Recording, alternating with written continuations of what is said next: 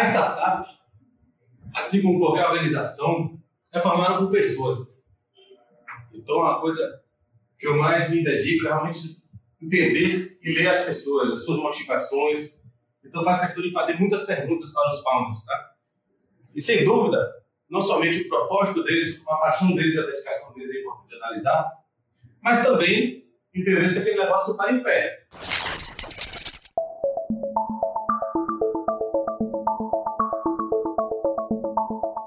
Olá pessoal, tudo bem? Eu sou o Felipe Barreto e esse é mais um Solvercast.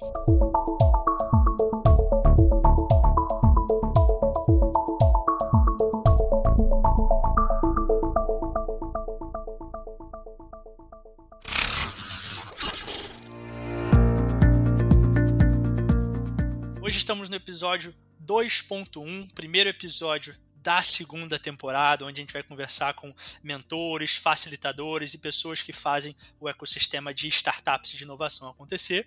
E o nosso convidado especial de hoje é o Fred Santoro, o head de startups da AWS no Brasil. E aí, Fred, tudo bem?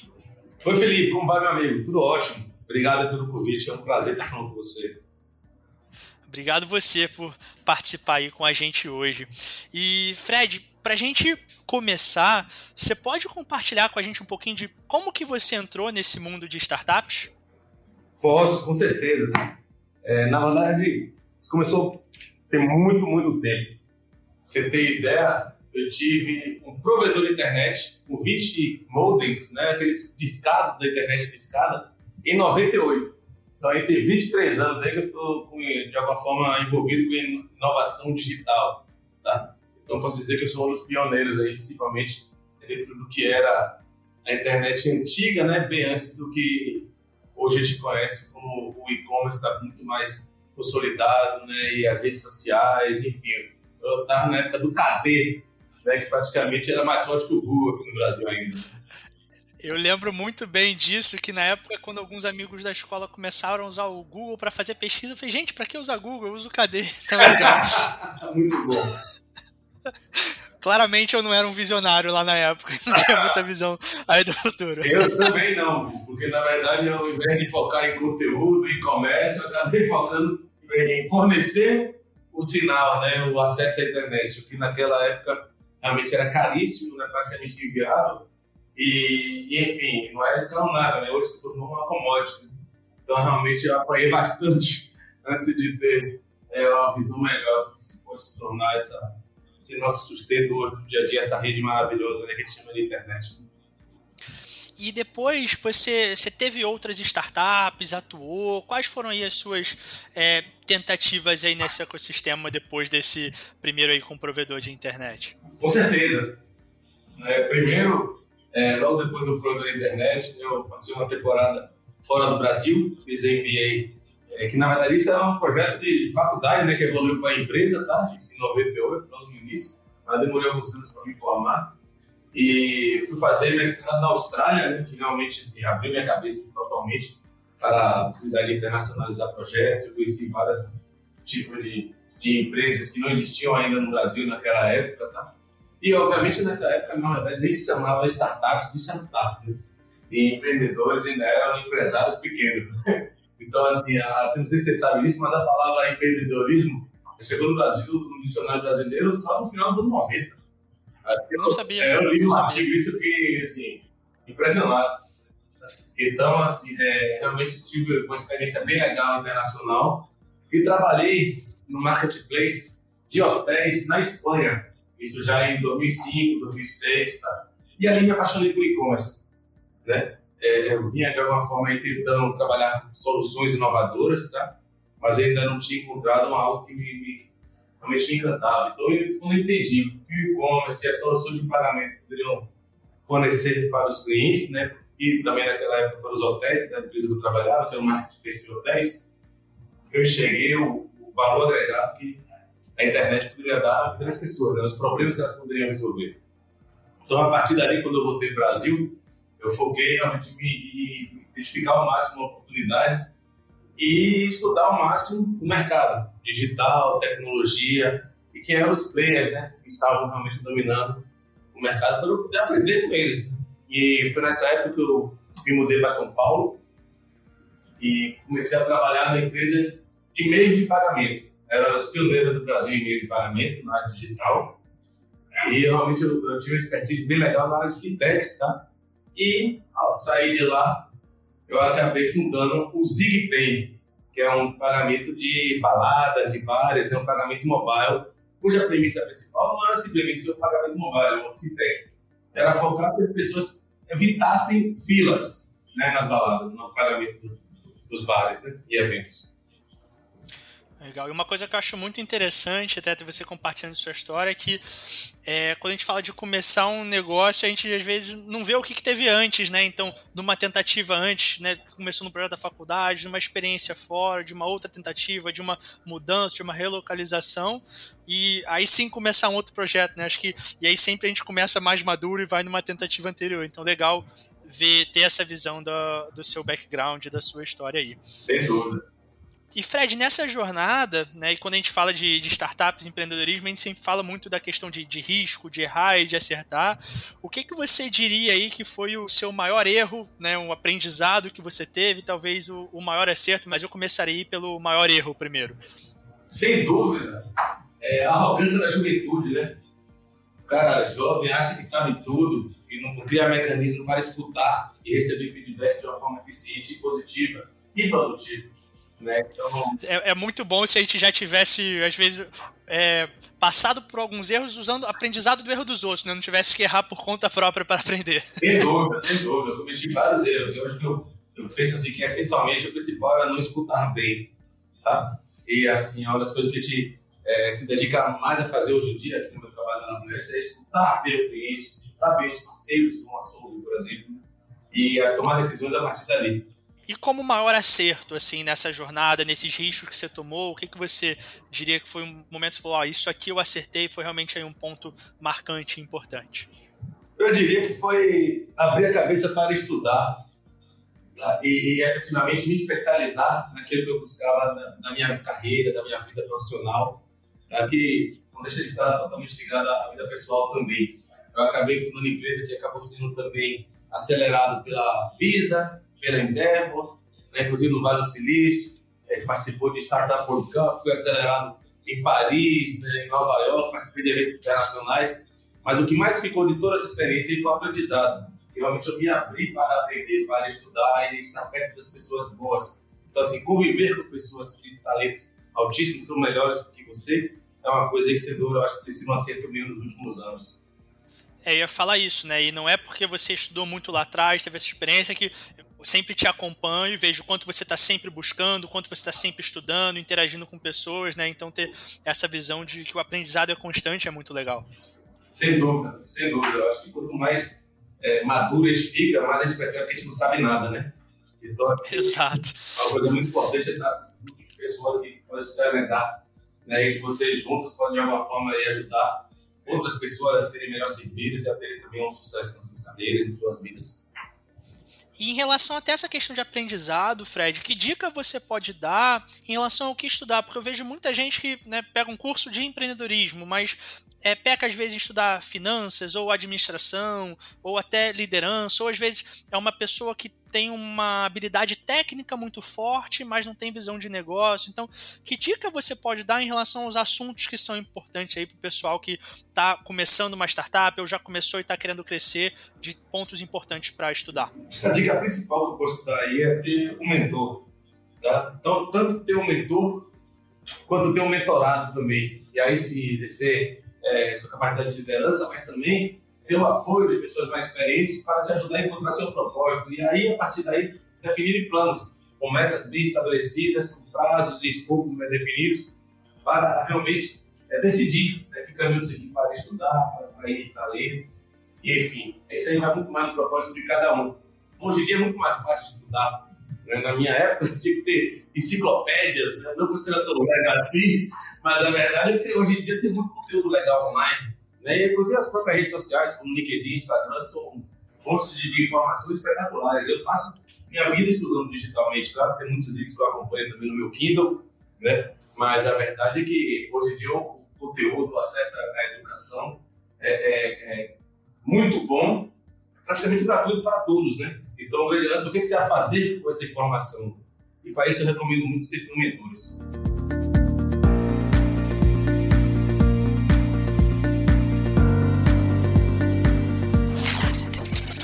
Bom, Fred, obrigado demais por compartilhar um pouco dessa sua jornada, né, ou como você viveu a vida de startups e um pouco da sua visão em relação a isso. E falando até um pouco mais dessa parte aí de mentoria, que como você deu a dica é algo bem importante. Quando você olha para uma startup, né, até pensando aí hoje no seu cargo como head startups, que vem muitas startups falarem com você, você acaba tendo que olhar o que, que você busca quando você olha para ver, olha, eu acho que essa startup é alguma coisa que vai em frente, essa eu tenho minhas dúvidas, que tipo de coisa você olha quando você está, digamos assim, avaliando uma startup? A startup, assim como qualquer organização, é formada por pessoas. Então, a coisa que eu mais me dedico é realmente entender e ler as pessoas, as suas motivações. Então, faço questão de fazer muitas perguntas para os founders, tá? E sem dúvida, não somente o propósito deles, a paixão deles, a dedicação deles é importante analisar, mas também entender se aquele negócio está em pé. Se o tamanho do mercado é importante, se o problema que estão querendo resolver é relevante, se tem alguém disposto a pagar pela, pela solução daquele problema, se efetivamente eles estão pensando no problema de uma forma prática e viável de resolver através de solução. Né? Será que eles estão indo no caminho certo? Será que eles poderiam pensar de outra forma? Será que eles estão tendo a capacidade de atrair talento certo? Será que eles têm a capacidade de escutar seu mercado?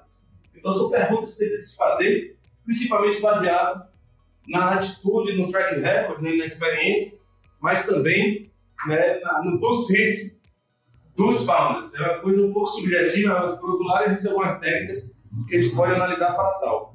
Mas é fato que as pessoas são as coisas mais importantes que existem para o futuro da startup. Né? Não vai ser diferente na análise de ninguém. E aí, até pensando nessa interação aí com, com os founders, o que eu vejo, como você falou, né? Você, quando era jovem, tinha sua visão de queria fazer ali diferente, né? E às vezes não parava para escutar como que hoje você, que é um facilitador no ecossistema, que justamente mudou um pouco de lado, né, tá apoiando outras startups a crescerem, mas antigamente, digamos assim, que você não teria talvez parado para se ouvir, como que você aborda isso para realmente conseguir chegar no founder, dar orientação e ajudar eles a crescerem? A verdade é que depende mais do founder do que de mim mesmo, né? A gente pode dar dicas, né? Escutar, né, e fazer provocações, fazer perguntas. Esse é o papel do mentor, não é dar respostas, tá? É fazer provocações, fazer o founder pensar outros pontos de vista e, e abrir sua cabeça para, por exemplo, atingir e contratar né, pessoas diversas para realmente ter uma noção 360 no mercado que pretende atender. Mas também uma coisa que é muito importante é saber que nem todo mundo está disposto a escutar. Então, assim, tem que saber seu limite também, né? Que a gente não pode obrigar as pessoas a escutarem, né? Então, por isso que eu faço questão de dizer que depende muito do fato também. É o fato aqui, sem dúvida, que quem sabe mais escutar seu cliente, transformar aquilo numa força produtiva, é, sem dúvida vai ter mais sucesso. E a gente sabe que tem algumas atividades assim, algumas habilidades necessárias, né? Tanto do ponto de vista de organização, que não basta simplesmente ser alguém muito boa tecnicamente, que entende da tecnologia, ou que até mesmo tem uma visão, tem uma ideia, se às vezes não consegue estruturar outra parte do negócio. Uma das coisas que você falou, que eu acho que é um desafio muito grande, é escutar o cliente realmente entender a fundo a dor dele. Né, isso eu sei que é uma coisa que a Amazon faz muito bem, que você traz muito no dia a dia. E que dica que você pode dar para a gente realmente conseguir entender de verdade a dor num cliente, não só achar que a gente está entendendo e indo para um caminho errado? Uma coisa muito importante na hora que você decide escutar o cliente é efetivamente tomar decisões a partir daquilo. O cliente vai estar te passando dados. É diferente tipo de cliente vai estar te passando diferentes tipos de dados. Então, uma coisa importante é você usar a tecnologia para saber como utilizar, filtrar né, e dar valor àqueles dados que você está captando. Então, na verdade, não adianta somente escutar. Né? Você tem que escutar e tomar decisões a partir daquilo. Isso aí é a principal dica. Né? Criar mecanismos e saber escutar tanto os clientes externos quanto os internos, seus funcionários, seus colaboradores, seus parceiros também. E pensando nessa linha de escutar, de até de, de como interpretar esses dados para tomar decisões, é, eu pessoalmente gosto muito do, para mim que é um livro obrigatório para quem está nessa área, que é o Lean Startup, né, que fala muito de criar esses processos, de analisar a informação, fazer teste, teste AB e avaliar. Você tem algum curso, algum livro, alguma recomendação assim que você possa passar aí para os nossos ouvintes? Sem dúvida, tem muitos perfis aí que eu acho legal de seguir. É, no LinkedIn, no Instagram, tem grandes livros aí, como por exemplo, Ponto da Virada, né? que é um livraço para mim que é atemporal, assim como organizações exponenciais. E eu diria de cursos também, tem cursos muito interessantes no mercado, tanto online, né, presenciais, como, por exemplo, Gestão 4.0, é, o curso de, investidores anjo, do Amuripinho, né, que é o antigo presidente da Associação Brasileira de Startups. Enfim, são parceiros nossos que, sem dúvida, podem agregar muito valor teórico, mas também prático, né, com a experiência deles. É. Eu sempre fui uma pessoa que estudei muito por livros, né? Sempre gostei muito de livros e tudo mais mas eu aprendi nos últimos anos que realmente um curso ali com um mentor, com alguém que vai te mostrar na prática, vai tirar da teoria, vai dar um caso real de você usar, que realmente faz toda a diferença. Eu vejo que até hoje você está sempre lá frequentando cursos, frequentando workshops, então acho que isso é, é realmente um, um, diferencial, é algo muito importante que a gente não valoriza, né? Que, ah, eu li, eu aprendi, mas num curso desse você consegue botar na prática realmente um diferencial muito grande. Sem dúvida, eu, eu acredito que a educação e empreendedorismo vão mudar o Brasil. Né? Então, assim, sempre se dedicar a isso e ajudar a isso é fundamental para o futuro nosso e nossos filhos. E você interage lá com quantas centenas de startups é, diariamente, está sempre acompanhando. Olhando aí um pouco aí na parte de tecnologias e de tendências, o que, que você tem visto assim que é algo que as startups nesse momento precisam estar de olho, precisam avançar para de fato conseguir se manter e avançar com os negócios, pensando do ponto de vista de tecnologia e coisas desse tipo. Sem dúvida, como mencionei há pouco, análise de dados, mas também né, inteligência artificial e machine learning. Isso sim vai mudar e vai colocar na frente aquela startup que já estou investindo mais cedo nesse serviço que ajuda não somente a vender mais, como a reduzir custos, ser mais eficiente. Né? Pode reduzir seu churn, pode personalizar seu atendimento, pode fazer com que suas campanhas de marketing sejam mais assertivas, ou seja, pode encantar seu cliente de uma forma geral. E você pode dar aí um, alguns cases aí de startups que você vê que estão fazendo um projeto muito legal, que estão usando boas tecnologias e apresentar, até para ficar mais tangível aí com exemplos práticos de alguns startups de sucesso? Ah, principalmente, eu diria o iFood, né, que foi um fenômeno aí que cresceu bastante durante a pandemia e que realmente está revolucionando o uso de machine learning e inteligência artificial porque, por exemplo, em relação aos entregadores dos restaurantes, faz com que o sistema aprenda e faça a previsão cada vez melhor do tempo de preparo de um prato, para que justamente o entregador espere menos no restaurante e que também o cliente receba a comida mais quente. Tá? Então, é, são pequenos detalhes que, vejo as milhões de entregas do iFood, cresceu mais de 90% desde o início da pandemia, faz com que é, realmente prove o quanto a importância da inteligência artificial muda a experiência de todos. E é um investimento que acaba reduzindo o custo, né? Porque, um, você tem a pessoa menos ociosa, você melhora a satisfação dos clientes, realmente de um tempo para cá a minha comida no iFood tem chegado mais quentinha, e você também reduz a ociosidade, né? Que fica com essa otimização, é bem legal. Tem mais algum outro case legal que você gostaria de compartilhar também? Eu gostaria de compartilhar principalmente quanto é, a gente tem produtos que facilitem qualquer tipo de usuário começar a usar a inteligência artificial em pouquíssimo tempo. Porque, claro, que a gente tem produtos para aqueles que são literalmente grandes cientistas aí de inteligência artificial, estão criando seus modelos de aprendizado próprio, mas também a gente tem o Amazon SageMaker, né? E o próprio Machine Learning é, é Marketplace e Labs, que facilita a utilização por, por usuários que, na prática, têm pouquíssima experiência com inteligência artificial, mas podem começar a utilizar e implementar o seu negócio de forma super rápida, né?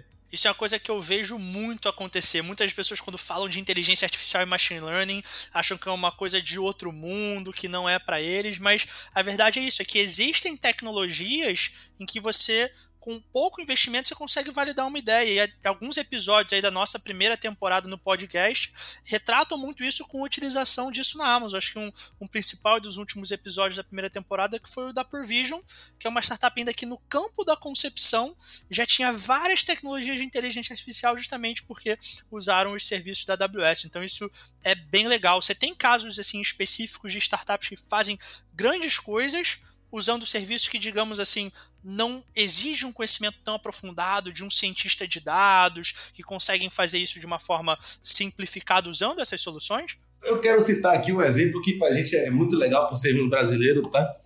E assim, por mais que não seja startup, o seu departamento que avalia isso é como se fosse uma startup, porque tudo é novidade, né? E é, a Fórmula 1. A Fórmula 1 usa o Amazon SageMaker para analisar os dados de corridas em tempo real né, e compartilhar os insights com os telespectadores. Isso é muito bacana. Inclusive, a própria Fórmula 1 fez uma análise histórica e provou que Ayrton Senna é efetivamente o piloto mais rápido da história. Então, isso é uma coisa muito legal para nós brasileiros, tá?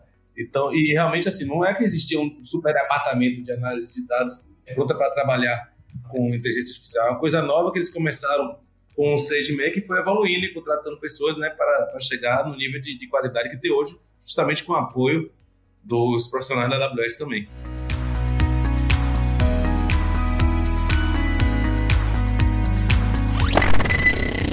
Fred, obrigado por compartilhar sua visão aí sobre os empreendedores, como se capacitar, trazer alguns cases, acho que principalmente isso, né, tirar esse medo de que inteligência artificial e machine learning é coisa de outro mundo. Né? Existem tecnologias e, enfim, na AWS tem várias soluções para isso. Você e seu time estão sempre muito disponíveis para ajudar, tem sempre eventos online para trazer essa orientação. Então, tem muita informação de como dar esses primeiros passos. Então, obrigado por compartilhar isso. E pensando agora, olhando aí para o ecossistema de startups no Brasil, né? A gente falou que inteligência artificial e machine learning é alguma tendência, mas olhando do ponto de vista de ecossistema, como que você vê nos próximos anos? Porque tem muita startup surgindo, é, o pessoal fala muito de bolha de startup, está com muita coisa. Como que você vê isso para os próximos anos? Eu vejo da melhor forma possível. Porque, na verdade, como comentei há pouco, as startups nascem da necessidade de resolver um problema né, de uma forma mais eficiente o mercado. E, na prática, o que não falta são problemas para resolver na humanidade atualmente. E se você vê o histórico de investimento em startups, está duplicando a cada ano. Por exemplo, aqui na América Latina e no Brasil também. Então, eu enxergo com muito bons olhos quanto mais pessoas estiverem pensando, utilizando sua força criativa para resolver problemas de uma forma mais eficiente, todos nós temos a ganhar. Né? Então, assim, eu estou super animado de participar desse processo, ajudando aí nossos clientes. Eu concordo 100% de você. Deve ser muito difícil empreender num lugar que não tem problema, né? Porque você não tem problema para resolver. Você tem que tentar inventar problemas. É muito mais difícil quando você tem problemas aparentes e consegue aí pensar em soluções para solucionar. Então, é, eu concordo 100% nessa linha. E Fred, uma coisa que a gente vê muito acontecendo no ecossistema de startup é que, às vezes, até para testar essa ideia ou para um projeto ali inicial, às vezes a startup precisa de, de um fôlego, né? Pra, às vezes, para testar essas tecnologias de inteligência artificial que a gente falou. E como que você e o ecossistema da AWS conseguem contribuir com essas startups? Que tipo de apoio vocês conseguem dar? A gente tem um programas específicos para apoiar startups, de acordo com o seu momento, com o seu estágio de investimento, de tração né, e de performance. A gente, por exemplo, criou a AWS Activate, já ajudou mais de 140 mil startups no mundo, por 3 bilhões de dólares em créditos para startups aprender a utilizar nossas ferramentas, fazer testes mais rápidos né, e, eventualmente, lançar suas soluções com muito mais segurança e confiança. Você pode repetir o número aí, Fred, só para ver se a gente ouviu bem. Quantas startups? 140 mil. Nossa, é porque uma coisa que eu vejo muito, né, que às vezes o empreendedor ali no início ele acha que ah, isso é coisa como foi para um iFood, é para uma Fórmula 1, mas é que de fato tem muita possibilidade justamente para a maior parte, né, para quem está no estágio inicial. Então acho que isso é um ponto legal também. É, foram 140 mil startups e mais de 3 bilhões e meio de créditos, tá? De dólares. Né? Hoje estaria aproximadamente 20 bilhões de reais em créditos que já apoiamos. É, além do Activate, temos também outros tipos de programas, como por exemplo a AWS Connections, que te apresenta startups a clientes enterprise. Né? Isso ajuda as enterprises a serem mais ágeis, a fazer testes mais rápidos e também as startups a aprenderem com o know-how né, das grandes enterprises de cada indústria. Perfeito, que acho que isso às vezes é um desafio muito grande, né? Você tem sua ideia, mas conseguir aquele primeiro cliente, às vezes é um desafio. Então, ter essa conexão, e enfim, eu conheço alguns clientes nossos mesmo de startup que conseguiram alavancar justamente por fazer conexões com esses programas. Então é, é bem legal. E até, Fred, para facilitar essa conexão, é, eu vou deixar um formulário no link aqui do episódio e quem tiver interesse em saber mais com o programa, conecta comigo, eu conecto com você, conecta aí com o seu time, para justamente poder entender como a gente pode apoiar mais startups aí no ecossistema. Ah, com o maior prazer. E lembrando que justamente a cloud né, da AWS permite que os clientes tenham acesso a um portfólio mais completo e profundo do mercado mas que só paguem por aquilo que utilizar. Né? E tem as, mesmo acesso à tecnologia aos rádios utilizados por empresas como Netflix e Airbnb, por exemplo, tá? É, sem pagar antecipadamente por isso. Então, isso é uma coisa muito importante e a gente quer justamente ajudar o máximo possível de startups a nascer e se globalizarem também com o nosso apoio Perfeito. Fred, obrigado demais por compartilhar um pouco com a gente, tanto aí da sua história, da sua jornada, principalmente dessas dicas que eu acho que vai ajudar muito sobre as tendências, sobre a parte de dados e sobre a parte de programas e possibilidades que as startups podem crescer. Então, obrigado demais por participar aí com a gente. Obrigado a você, amigo. Forte abraço, tá? É um prazer estar aqui. Adoro a Solving, como vocês sabem disso, e muito obrigado pela parceria de sempre. Um forte abraço. E aos ouvintes, obrigado por acompanharem mais um Solvercast e até o próximo episódio.